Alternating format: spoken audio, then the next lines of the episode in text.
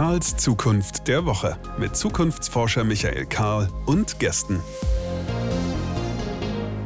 Hier ist Karls Zukunft der Woche, eine neue Ausgabe unseres kleinen Podcasts, in dem wir uns den Fragen der Zukunft widmen wollen. Michael Karl ist mein Name und wir stehen wieder mal vor der Frage, wie kommt eigentlich das Neue in die Welt? Eben nicht irgendein Neues, sondern welches denn? Welches geht, welches wollen wir, welches ist mutmaßlich sogar gut für uns und wenn ja, was heißt das? Mit all diesen Fragen sind wir hier Woche für Woche beschäftigt. Alle diese Fragen können wir hier gar nicht einseitig beantworten und schon gar nicht abschließend. Umso wichtiger eure Meinung, eure Impulse, eure Hinweise, Fragen, Kritik, positiv wie negativ. Bitte um eure Einschätzung. Äußert sie auf Twitter, äußert sie auf LinkedIn, auf welchem Weg auch immer. Wenn es sein muss, schreibt mir eine Postkarte. Aber lasst uns in den Dialog treten, damit wir über Zukunft reden. Wir sind hier in diesem Podcast in einer kleinen, aber sehr interessanten Reihe.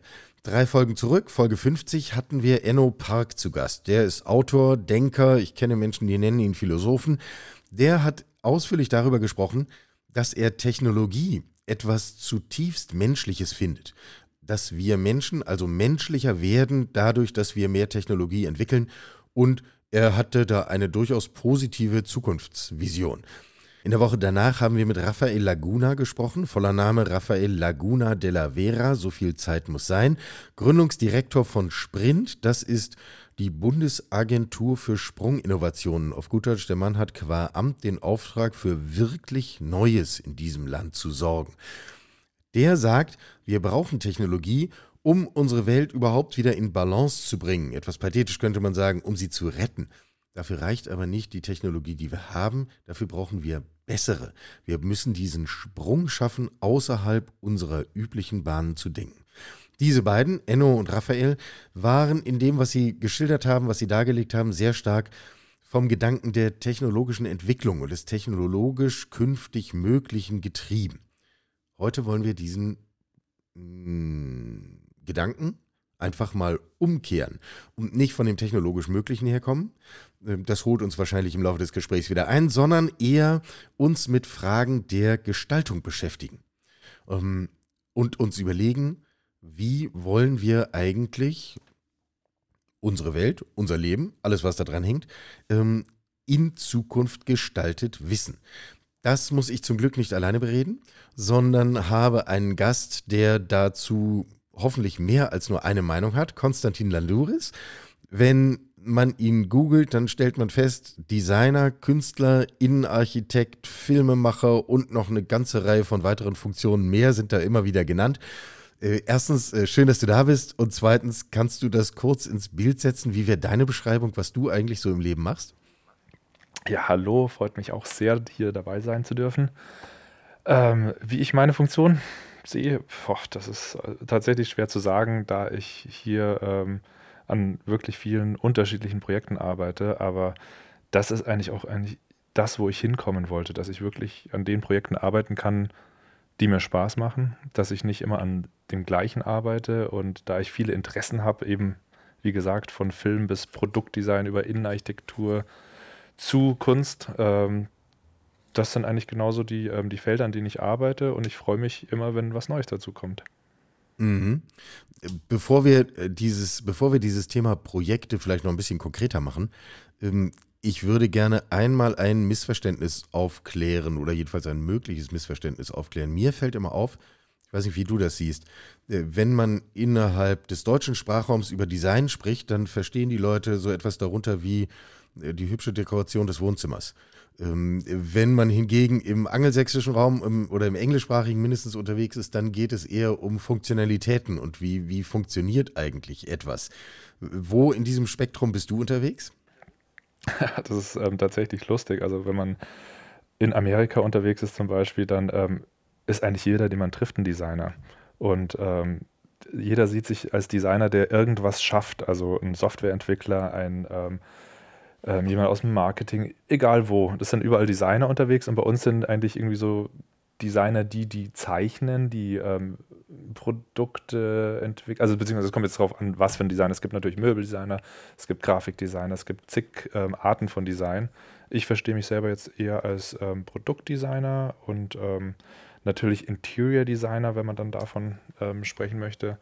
Und ähm, ja, generell passt das Wort Gestalter, das deutsche Wort, ganz gut, weil das lässt ähm, das auch ein bisschen offener. Also wir, wir, wir, gestalten alles, was uns unter die Finger kommt. Vielleicht jetzt ähm, nicht unbedingt ähm, Texte oder ähm, ja, also mehr, mehr objekthafte Sachen.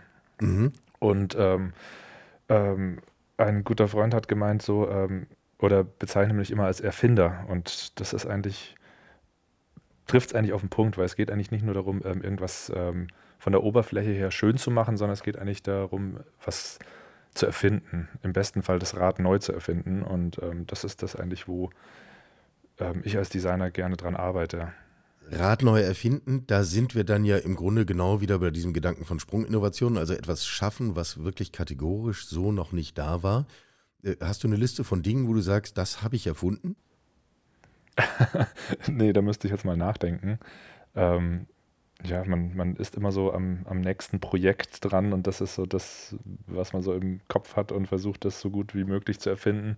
Es passiert natürlich ganz oft, dass man ähm, an Sachen arbeitet und die dann irgendwann doch im Internet findet.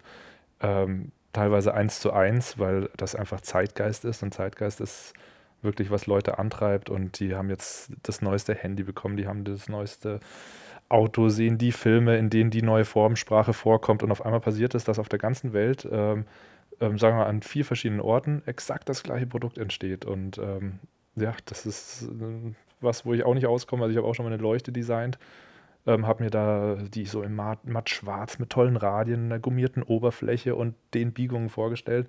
Irgendwann schla schlage ich einen Katalog aus, zwei Jahre später exakt die gleiche Leuchte. Also wirklich, also ich hatte sogar noch Skizzen, also eins zu eins das Ding. Und ähm, ja, das, das passiert halt einfach auch. Und ähm, das ist der Zeitgeist und dem gilt es auszukommen. Und natürlich versucht man natürlich immer ähm, an neuen Produkten zu arbeiten. Und es kommt jetzt darauf an, ob ich jetzt eine Auftragsarbeit habe und für jemanden irgendeine bestimmte Sache mache, dann versuche ich die natürlich so gut es geht zu machen und da kleine Sachen dran zu erfinden und die besser zu machen, als sie vorher war. Und ja, also selber arbeitet man, hat man natürlich ein paar Projekte im Kopf oder denkt, eine gute Idee zu haben und versucht, die dann auszuarbeiten und glaubt dann, dass das jetzt wirklich mal eine tatsächlich neue Erfindung ist.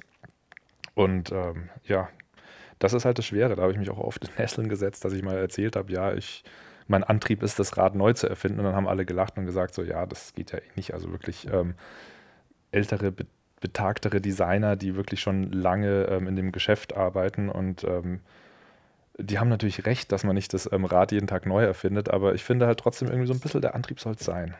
Mhm. Da treffen wir uns in jedem Fall. Ich glaube, dass äh, wissend, dass es an den meisten Tagen nicht gelingen wird, müssen wir uns jeden Tag unter diesen Anspruch stellen. Genau. Mhm. Denn ansonsten, ja, machen wir eine Doppelseite für schöner Wohnen. Also so käme ich mir jedenfalls immer vor.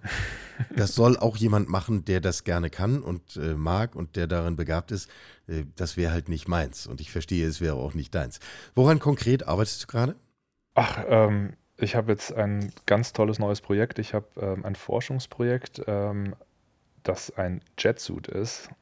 Ähm, man hat das jetzt bestimmt schon im Internet gesehen dass da so ein paar Leute durch die Gegend fliegen mit irgendwelchen lustigen Apparaturen an den Körper geschraubt. Und ähm, ich hatte auch vor drei Jahren so eine Idee, weil mir da so ein paar Bauteile unter die Finger gekommen sind und ich gemerkt habe, ah, das hätte eigentlich die Kraft, mich nach oben ähm, zu ziehen. Also das waren Elektroturbinen. Ähm, die Idee ist jetzt auch nicht wirklich neu gewesen, aber ich hatte Ideen, wie ich das auf meine Art neu machen könnte. Und ähm, das Projekt ist dann wieder in der Schublade gelandet, weil das sehr teuer ist. Also schon ähm, der Start des Projekts ähm, kostet viel Geld. Aber ähm, vor, kurz, vor kurzem habe ich ähm, ein Fördergeld bekommen ähm, vom Bayerischen Ministerium, Wirtschaftsministerium. Und ähm, ja, jetzt kann ich tatsächlich starten. Habe ein gutes Team aufgestellt von ja, Forschern, Technikern und Technikerinnen und Forscherinnen natürlich, die natürlich. alle wirklich tolle tolle Expertisen haben auf dem von Aerodynamik bis Elektronik bis ähm, Antriebstechnik. Und ähm, ja, jetzt hoffe ich mal, dass ich das schaffe innerhalb von vielleicht einem halben Jahr. ähm, das Projekt auf die Beine zu stellen und abzuheben. Cool. Ist das das, was wir früher schon mal bei James Bond gesehen haben, nur dann eben in Funktionieren? Richtig. Also ich glaube, ich weiß nicht, ob es bei James Bond hat es, glaube ich, noch nicht funktioniert. Michael Jackson hat es dann mal vorgeführt, da hat es richtig gut funktioniert.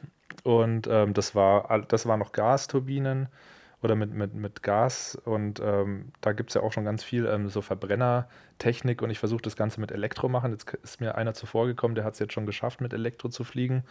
Allerdings glaube ich, das noch ein bisschen auf die Spitze treiben zu können und ähm, auf eine andere Art und Weise zu machen.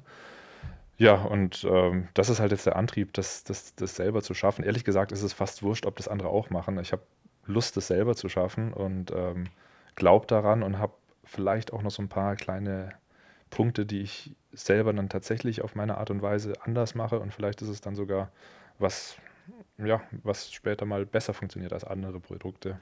Aber ich ziehe dann etwas an, das ist wie so ein Ganzkörperanzug und da hängen irgendwelche Apparaturen dran und dann drücke ich auf den Knopf und dann kann ich fliegen. Ist, ist das die Idee?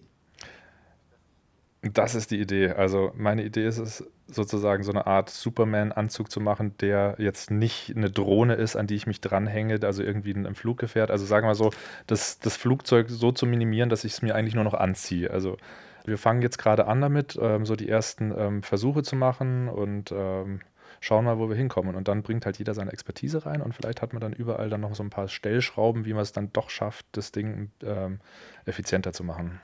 Was treibt dich da an? Also, was macht das für dich attraktiv? Dass du montags morgens aufstehst und sagst, Mensch, großartig, wir können daran arbeiten. Ich habe hier dieses Team, das geht voran. Ist das die Faszination des Fliegens oder ist das die Faszination, dich in einem Feld zu bewegen, wo Menschen sich noch nicht auskennen? Oder also was macht den Reiz aus?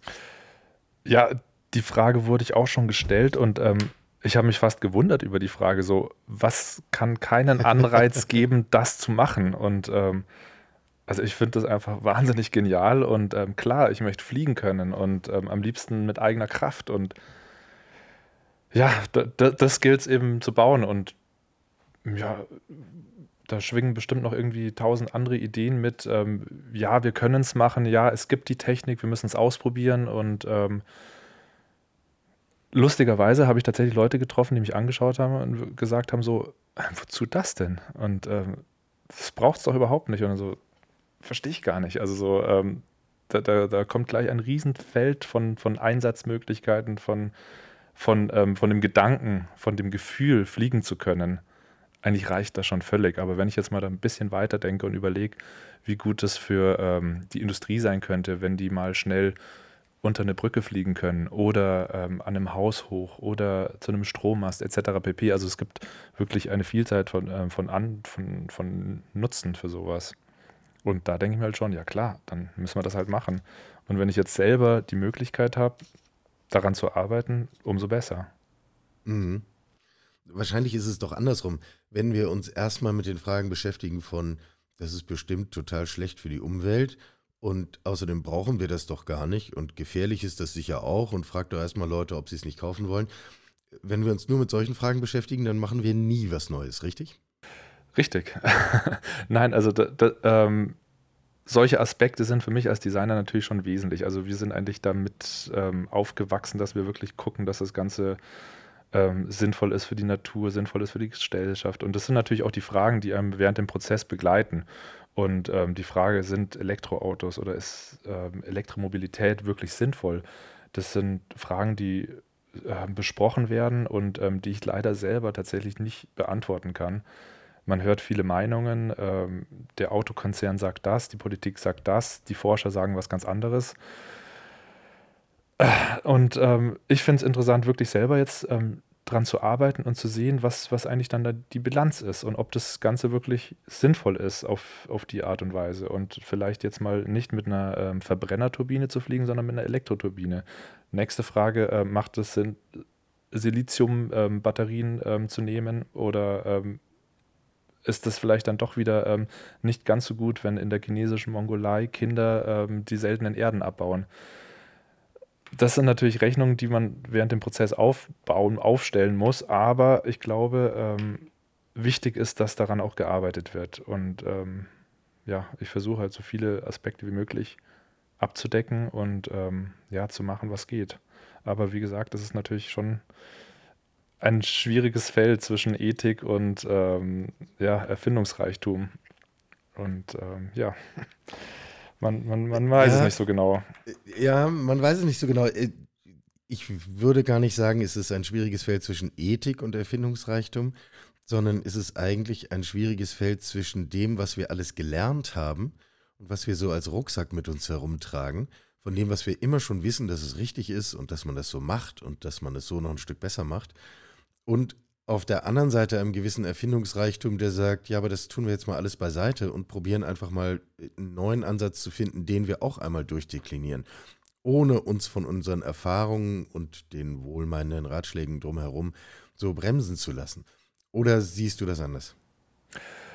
Ähm, nein, also ich finde auf jeden Fall, es muss, ähm, es müssen die Sachen ausprobiert werden und ähm, während dem Prozess muss darüber nachgedacht werden, ob sowas sinnvoll und nicht sinnvoll ist. Ich als Designer ähm, erfinde oder ähm, designe Sachen, die ja eigentlich später oft für einen Massenmarkt ähm, sind. Und ähm, da ist dann natürlich nochmal ein gewisser Schritt oder vielleicht sogar viele Schritte hin bis zu diesem Massenmarkt. Und ob man ähm, jetzt ähm, als Künstler die eine Sache baut, die dann für sich da als Unikat steht, oder ob ich jetzt was einem Massenmarkt, sagen wir mal, ich finde einen Produzenten, ähm, der Stuhl wird jetzt von der Firma XY hergestellt und ähm, es werden pro Monat 10.000 Stück verkauft. Da ist natürlich die Frage ähm, nach Nachhaltigkeit extrem groß. Und wenn ich jetzt einen Jetsuit baue, mit dem ähm, so und so viele Menschen, vielleicht Sicherheitsdienste, ähm, vielleicht ein paar ähm, Leute ähm, Sachen wirklich besser machen können. Da ist natürlich der Fußabdruck extrem klein, also unglaublich viel kleiner als der von dem Massenmarkt. Aber das ist genau das, was, was bei so einem Projekt dann ähm, beleuchtet werden sollte. Mhm. Mhm. Aber es ist natürlich wirklich, ähm, finde ich, wichtig, dass es ausprobiert wird. Weil sonst wird ja überhaupt nichts ähm, passieren und ähm, die Sachen müssen ausprobiert werden. Wenn sie irgendwo sinnvoll erscheinen oder einem selber sinnvoll erscheinen, dann kann man das ausprobieren und dann entscheiden, ob es sinnvoll war oder nicht. Ja, und wahrscheinlich liegt der, der Nutzen und der Sinn hinterher dann oft in einer überraschenden anderen Ecke, an die man von Anfang an eigentlich noch gar nicht gedacht hat. Ähm, woher kommt bei dir also für diejenigen, die uns jetzt nur hören und nicht sehen können, du sitzt vor einem großen Bild des Mondes. ähm, ganz offensichtlich, äh, und wenn man sich deine, deine Werke so anschaut, dann hat das furchtbar viel mit Raumfahrt und Fliegen und all diesen Themen zu tun. Also es scheint mir jetzt nicht ganz zufällig zu sein, dass du dich mit einem Jetsuit beschäftigst. Woher kommt diese Faszination für das, für das Fliegen durch den Raum? Ach ja, das ist eigentlich der Kindheitstraum. Also ich habe früher nie oft ähm, über meinen über zukünftige Berufe nachgedacht. Da gab es für mich eigentlich nur eins, ich will Astronaut werden. Und ähm, ja, das bin ich nicht. noch nicht, wer weiß, was sich alles da noch so in Zukunft ergibt. Also ich hoffe ja noch sehr, dass, ja. es, dass es alles da mal für Otto normal möglich wird und ähm, günstiger als eine Viertelmillion wird, ähm, da hochzufliegen. Also da bin ich noch sehr frohen Mutes, doch irgendwann mal den Titel Astronaut zu tragen, was man ja darf, wenn man über so und so viele Kilometer schießt. Da streiten sich ja gerade die Geister. Ähm, genau, ob Herr Bezos wirklich Astronaut ist. Aber jedenfalls, während wir hier reden, äh, ist zum ersten Mal eine Raumkapsel im All, in der sich nur vier Touristen mhm. befinden und kein professioneller Astronaut, der es gelernt hat. Mhm. Die fliegen für drei Tage um die Erde und dann landen sie wieder. Genau, also es, es fängt gerade an. Es fängt gerade an. Vor drei Jahren war ich, zwei Jahren in Washington auf dem ähm, IAC, International Astronautical Congress, und habe auch die äh, Leute von, was war das, von Virgin Galactic getroffen und habe mit denen gequatscht und dann haben die auch erzählt, ja, ähm, sie können schon mitfliegen. Also jetzt ist gerade die Warteliste sehr lang und ähm, der Preis, das war glaube ich eine Viertelmillion Dollar, ähm, wird noch ein bisschen steigen jetzt so in nächster Zeit, aber danach wird er dann hoffentlich auch drastisch fallen. dann habe ich gemeint, ja, und dann komme ich ins Spiel. das heißt, du würdest, wenn sich die Gelegenheit ergibt, sofort ins All starten. Ja. Also es kommt, es kommt natürlich auf die ähm, Umstände ein bisschen drauf an, aber ich glaube, ähm, ja, sehr gerne. Beschreib mal, was den Reiz für dich ausmacht. Also, ich glaube, für mich ist es ein Reiz, dorthin zu gehen, wo noch keiner war, wo noch wenige waren, wo man einen sehr starken Perspektivwechsel macht. Ich meine, ich könnte es auch versuchen, auf einen Mount Everest zu kommen, was ich auch lange vorhatte. Ich glaube, den Wunsch habe ich gerade so ein bisschen abgelegt. Ähm, Weltall ist für mich immer schon wahnsinnig faszinierend gewesen. Ehrlich gesagt, ähm, ich glaube, ich bin schon so ein bisschen desillusioniert, nachdem ich da meine Stratosphärenflüge mit ähm, Ballons gemacht hatte. Ich habe mal so ähm, ähm, Heliumballons auf ähm, 30 Kilometer Höhe. Das ist ungefähr dreimal so hoch wie normale Passagierflieger fliegen.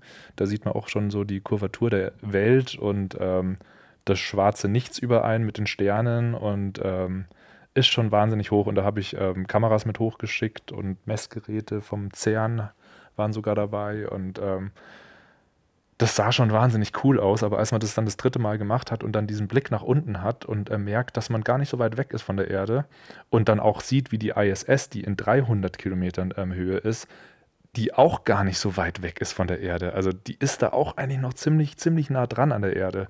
So, ähm, ähm, ich glaube, das ist, ähm, an solche Sachen gewöhnt man sich schnell, aber an Schwerelosigkeit ist, glaube ich, was, was, woran man sich nicht so schnell gewöhnt. Und diese ganze Kombination aus das ein bisschen weiter weg von der Erde zu sein, im Weltall zu fliegen und noch schwerelos zu sein und dann vielleicht nah dran an dieser Endlosigkeit, die da draußen wartet, ähm, das finde ich schon faszinierend.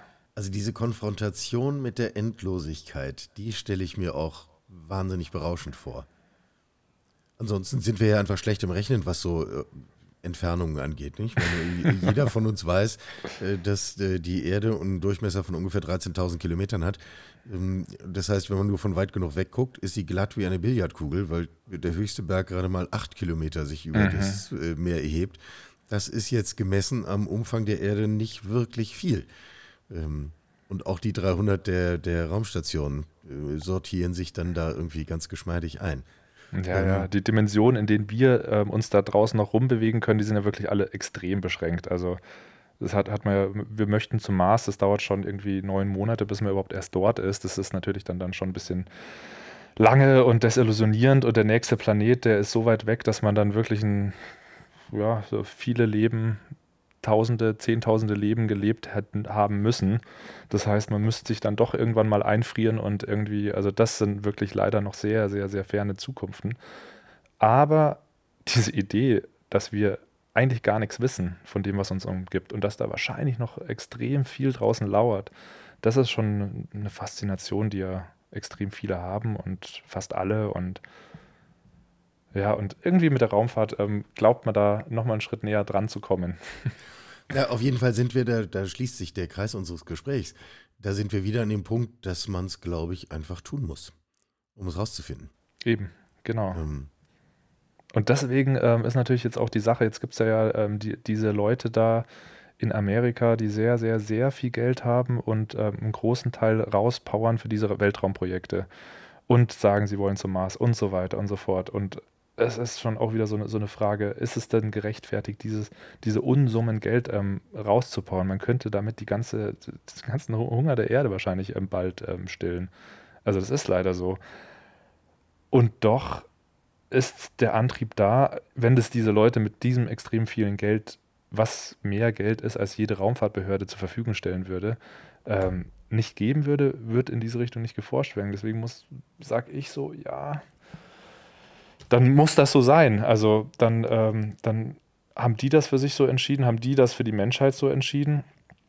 Und ähm, wer weiß, vielleicht ähm, kommt am Ende dann auch wirklich was Positives raus. Ich glaube nicht für uns und ich glaube auch nicht für die nächsten Generationen, aber vielleicht für irgendwann. Und ähm, irgendwo muss man eben mit, mit, mit den Sachen anfangen. Und ja, das ist halt einfach unser komplexes Gehirn, das solche Gedanken überhaupt erst zulässt. Und ähm, ich bin eigentlich einer, der eher sagt, dann ähm, auch machen. Auch machen im Sinne von dann auch unterwegs lernen und gucken, was passiert und eben tatsächlich auch den eigenen Blick erweitern. Ist es das? Ja, unbedingt. Also das ist ja genau diese Sache. Ähm, während dem Prozess ähm, entstehen wahnsinnig viele Sachen und ähm, wahnsinnig viele Techniken. Und aus der Raumfahrt kamen ja auch immer wieder ganz tolle Erfindungen raus, die der Menschheit helfen. Und das hofft man natürlich immer, dass sowas passiert, da so viele Geldmengen locker gemacht werden für solche hochprofessionellen Teams, die es möglich machen, in so einer kleinen Zelle ähm, für Jahrzehnte oder sagen wir mal für, ähm, für Monate und Jahre zu leben. Ähm, vielleicht bringt es natürlich dann am Ende auch was hier für das Leben auf der Erde und vielleicht kurbeln wir da ähm, dadurch auch ähm, das Lernen an und ähm, es kommen halt sehr viele Side-Effects dabei raus. Also so ist die Hoffnung natürlich. Und wenn man es nicht machen würde, ist die Frage, ob man stattdessen, stattdessen was anderes machen würde. Und das glaube ich eher nicht. Deswegen ähm, sage ich, dass das einfach daran geforscht werden muss und ähm, die Leute halt einfach so weit gehen müssen, wie es nur geht. Und dabei natürlich auch nach rechts und links schauen. Zu jeder Zeit und halt einfach schauen, was, was, was, was sie damit anrichten, was sie noch besser machen können und ähm, dass die Sachen, die hier auf der Erde passieren, natürlich ähm, nicht erliegen. Klar, klar. Ähm, aber holen wir es mal wieder auf die Erde zurück. Ähm, wir reden ja hier immer wieder über Fragen von Zukunftsgestaltung. Ähm, und auch wenn Raumfahrt jetzt so ein Beispiel ist, wo wir im wahrsten Sinne Grenzen überschreiten oder zumindest versuchen, sie zu überschreiten, habe ich immer den Eindruck, die Gestaltung von echter, anderer Zukunft hat eigentlich einen schweren Stand. Ähm, erlebst du das auch so in Fragen von, von Design, in Fragen von Projekten, die du machst, dass so die Beharrungskräfte in der Welt, in der wir aufgewachsen sind und uns schon mal auskennen und wissen, wie die Dinge funktionieren, oft so groß sind, dass wir gar nicht frei über etwas anderes nachdenken können? Also ich würde fast sagen, das ist so, äh, man wird immer unfreier. Das ist ja auch so dieser typische Prozess. Als Kind ist man noch komplett frei und hat noch diese ganzen ähm, Filter und Barrieren im Kopf nicht und ähm, vielleicht auch des Geldes und der, der Gesellschaft, in der man ähm, sich befindet. Und ähm, ja, es liegen, es kommen ja immer mehr ähm, Lasten, die, ähm, die auf einen ruhen. Die, die Gedanken werden immer weniger frei. Und das ist natürlich immer so ein Ding, gegen das man kämpfen muss, dass die Gedanken frei bleiben und dass man ähm, ein Freigeist bleibt und ähm, ja, nicht nur ähm, irgendwie das nächste Produkt ein bisschen besser macht, sondern vielleicht das schon auch, aber halt auch an das übernächste und überübernächste und ähm, so weit vorausdenkt, wie es einem möglich ist. Ich glaube, das ist eigentlich so, ein, ähm, so, so, so mein Credo, was ich auch nicht immer tue, aber wirklich versuche, ist, ähm, ja, einen so ein bisschen zu triezen, ähm, wie weit voraus könnte man denn sehen? Wie, wie würde denn die Gesellschaft sich ähm, entwickeln über die nächsten Jahre, nächsten Jahrhunderte oder nächsten Jahrtausende? Und das, da kommt natürlich dann auch wieder so Science Fiction irgendwie ziemlich bald schon, ähm, weil das sind ja genau die Leute, die Science Fiction erfinden, die genau das machen. Wie könnten ähm, andere Gesellschaften ausschauen? Also jetzt, wenn man jetzt einfach mal an Star Trek oder solche Sachen ähm, denkt, das sind ja wirklich Gedanken, die nicht abwegig sind so abwegig sie jetzt scheinen würden, für unsere, ähm, für unsere Präsenz jetzt. Aber für die Zukunft ist ja sowas möglich. Und ähm, deswegen ähm, macht, also finde ich, wäre es wichtig für, für alle Menschen auch langfristig zu denken. Ich meine, wir sehen das in der Politik oder bei den meisten Leuten, dass man halt einfach an sich selber denkt ähm, und ähm, maximal an die nächste Generation. Und ähm, wichtig wäre, wenn, wenn man halt ähm, das natürlich alles bedenkt, für sich selber, für, für, für seine Generation, für die nächste, aber vielleicht halt einfach noch ein bisschen weiter denkt, zehn Generationen weiter oder 100 Generationen weiter. Ich glaube, dann ist den Generationen nach uns sehr geholfen. Leider haben es die vor uns vielleicht nicht so stark gemacht, aber vielleicht muss man dann da auch der Pionier sein und das ähm, altruistisch schaffen und ähm, doch weiterdenken und vielleicht bringt einem das im Jetzt auch was. Ich bin gar nicht sicher, ob das wirklich altruistisch wäre. Ähm, der Begriff Pionier gefällt mir total gut. Lasst uns Zukunftspioniere sein, um unserer selbst willen. Weil das doch das ist, was uns Menschen auszeichnet. Ja, ich brauchte eigentlich gar keinen weiteren Grund. Nee, das eben, das, ja, genau so. Also wie denn sonst? Ja. Aber das ist, ich, frage mich das immer, weil ich denke, vielleicht habe ich mich auch zu viel mit Zukunft beschäftigt und deswegen äh, komme ich aus diesen Gedanken auch gar nicht mehr raus. Aber ich glaube, eigentlich ist das doch unsere Natur. Ich denke auch, aber diese Natur wird natürlich auch immer durch ähm, Müßiggang und Bequemlichkeit und ähm, Verblendung und Ablenkung und so weiter ganz schnell, ganz schnell weggewischt. Und ähm, ja, die Menschen sind einfach bequem und solche Gedanken sich zu machen, ist ja auch, kann ja auch nervig sein. Das kann ja ein schönes Hobby sein und man kann total der Fan sein. Andererseits äh, kann es auch nett sein, sich einfach nur einen blöden Film anzuschauen und ähm, sich nicht so hochtrabende Gedanken machen. Also hochtrabend jetzt mal ähm, in Anführungszeichen. Und ja, ich weiß es nicht. Also ich weiß nicht, wie man dazu, wie, wie man die Leute dazu bringt, mehr zu denken mehr in die Zukunft zu denken. Aber ich fände, das wäre eine Sache, die vielleicht sogar schon irgendwie in den Schulen ansetzen sollte. Was ja jetzt immer mehr passiert mit Thema Nachhaltigkeit. Also ich hoffe gerade, dass es so ein bisschen auch bis zur Grundschule ähm, oder vielleicht sogar in den Kindergarten runtergeht. Wahrscheinlich schon. Thema Mülltrennung ja, oder ja. irgendwelche solchen Sachen. Ja, und dass, dass man halt sich immer mehr in die Richtung entwickelt, ja. Werden wir also Zukunftspioniere, sagt der Jetzt muss ich wieder nach oben gucken. Was hat er am Anfang gesagt? Designer, Gestalter, Erfinder, Konstantin Landouris in München ansässig, aber im Denken nicht mal auf den Globus beschränkt. Konstantin, ich danke dir sehr, dass du da warst. Das hat mich sehr gefreut. Dankeschön. Tschüss. Soweit der Gestalter und Erfinder Konstantin Landouris. Meine Haltung zum Weltall ist auch ich gebe zu, leidenschaftlich getrieben, aber auch ziemlich klar. Sobald ich die Möglichkeit hätte, würde ich mich in so eine Rakete setzen und ins All fliegen. Einfach um den eigenen Horizont maximal zu erweitern. Wäre gespannt von euch zu hören, wie ihr das seht, ob ihr das überhaupt für eine realistische Option zu unseren Lebzeiten haltet.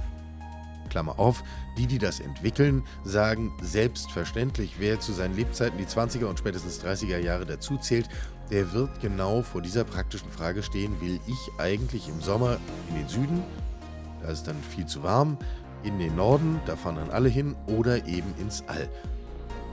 Da können wir ja schon mal anfangen, uns drüber einen Kopf zu machen. Wäre auf euer Feedback gespannt.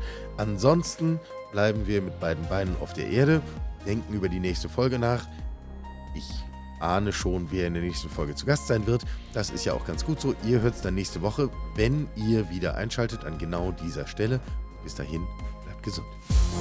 Sie hörten Karls Zukunft der Woche, ein Podcast aus dem Karl Institute for Human Future.